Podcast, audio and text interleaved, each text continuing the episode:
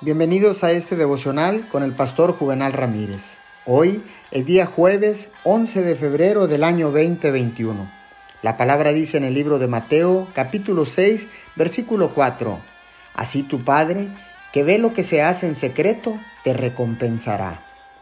La fe abre el camino para que la oración se acerque a Dios, pero también hace más.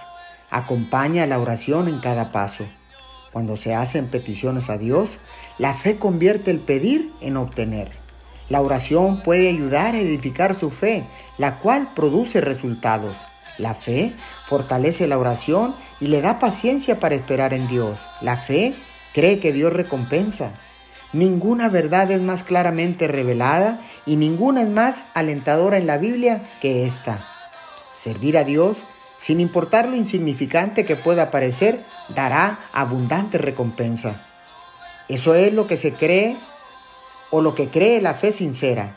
La fe da su consentimiento sincero a esta verdad preciosa. Oremos, amado Padre, gracias porque sin duda, aún el servicio más insignificante hecho en tu nombre recibirá su recompensa.